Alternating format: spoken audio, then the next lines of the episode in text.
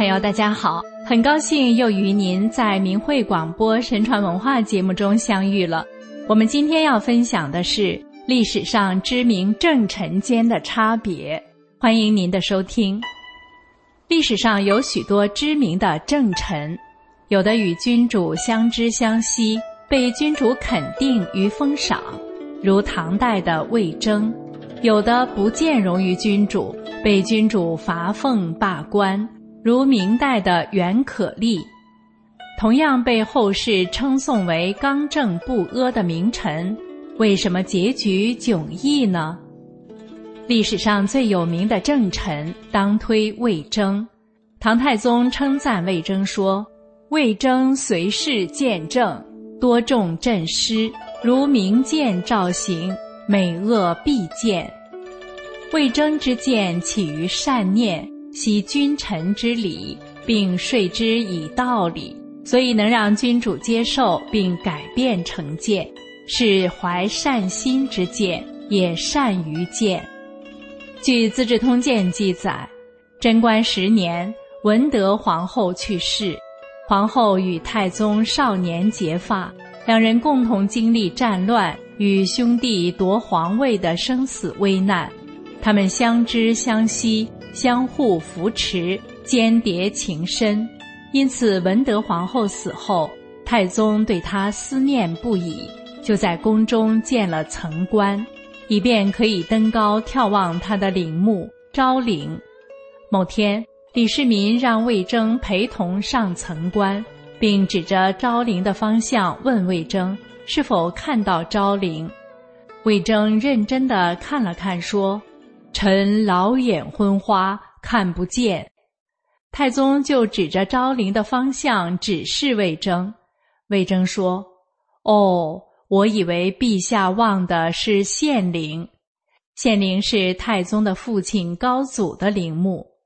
如果是昭陵，臣当然看见了。”当下，李世民明白了，魏征是在提醒自己。不应该一心思念过世的皇后，而毫不追念已逝的父亲。而且，夫不继妻是当时的礼制。后来，太宗含泪拆掉了层棺。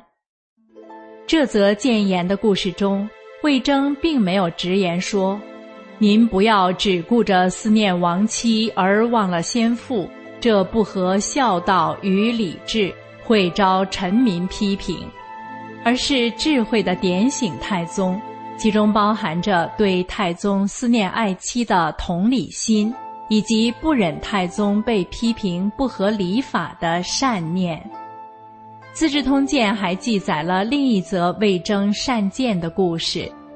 贞观元年，太宗派人征兵，中书令封德仪上奏说：中男虽不到十八岁，其中体格壮实者。也可一并征发，太宗同意，但命令下达后，魏征反对签署执行，往返共四次。太宗大怒，将魏征召进宫中，责备说：“身体壮实的中男，都是那些奸诈谎报年龄以逃避劳役者，征召他们有什么不妥？让你如此的执意反对？”魏征回答说。军队重在统御得当，而不在于人数众多。陛下只要征召身体健壮者，并统御得法，便足以无敌于天下。何必多征年幼者以虚增人数呢？而且陛下常说要以诚信治天下，让臣民都没有欺诈行为。现在陛下即位不久，却已经失信多次了。太宗惊愕地问：“我如何失信了？”魏征答道：“陛下即位之初下诏说，关中地区免收租税两年，关外地区免除劳役一年。之后又下令说，已纳税和已服劳役的，从下一年才开始免除。这造成已退还百姓的东西又重新征回，百姓怎能无怨言？”况且现在是既征赋税又征劳役，与陛下的诏令相左。另外，与陛下共同治理天下的都是地方官吏，日常的行政都交由他们办理。可独独对于征集兵员业务，您怀疑当中会有欺诈行为，这又与您所谓的诚信治国不同。太宗听后高兴地说：“你议论国家大政，确实都切中要点。如果政府没信守政令，百姓便无所适从，国家又如何能得治呢？我犯了大错，于是下令不征召中南，并赐魏征金瓮。这一则故事中，魏征先肯定太宗的德政，再仔细推敲政令间矛盾之处，有理有据，谨守君臣之礼，没有情绪性的指责，视为善谏。忠言直谏，但却非善谏的例子，如袁可立对明神宗的谏言。袁可立字礼清，号节环，是明代的直臣廉吏，以不畏权势、秉公断案之名远扬。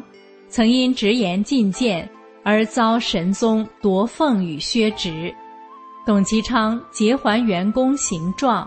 与程正信《睢州志》记载，万历年间，时任御史的袁可立上书说：近年来，朝堂有许多议论，言语激烈而激怒圣上，导致被废斥的臣子不下百人。这些人都是陛下征询谏言、宣扬政令、发展国家有功者。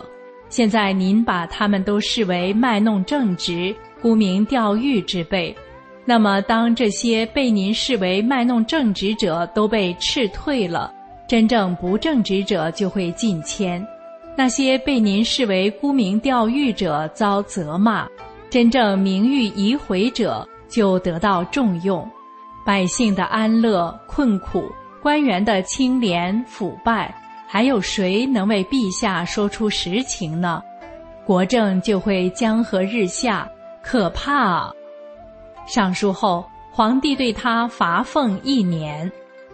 之后，雷击景德殿，袁可立趁机再上书说：“如果陛下未能亲自主持祭祀，早晨的讲经读史废弛，奏章也不及时批阅，赏罚不一致，征税搜刮导致民怨，是非错乱，贤奸不变。”导致忠贤含冤，正直的人心怀愤恨，难道这是顺应天道吗？上书后触怒神宗，袁可立最后被革职为民。在这篇故事中，虽然袁可立有犯言直谏之勇，但言语间明显指责君主昏聩，违逆天道。明神宗晚年确实治国无道。这样的非礼言辞很难达到辅政的目的，只能说是直谏而非善谏。无论是古代官场或现代的职场，说真话的人往往不受喜爱，所谓忠言逆耳。但是当坏消息传递不到当权者，这个组织就无法自行与改进，便容易步向衰亡。说真话是美德，但为什么很多当权者听不进谏言呢？除了当权者自身的原因外，有时候是因为说真话的人认为真理傍身而理直气壮，或者不理解当权者的处境，却以自己的认知为判断准则，起了他错己对的轻蔑心。甚至是强制要对方认错的争斗心，就让对方产生负面的情绪，也给自己的可信度减分。因此，先具足善心与祥和的心态，考虑别人能否承受，对别人有没有伤害，自然真话就比较能被接纳，才能达到善见辅助善政的目的。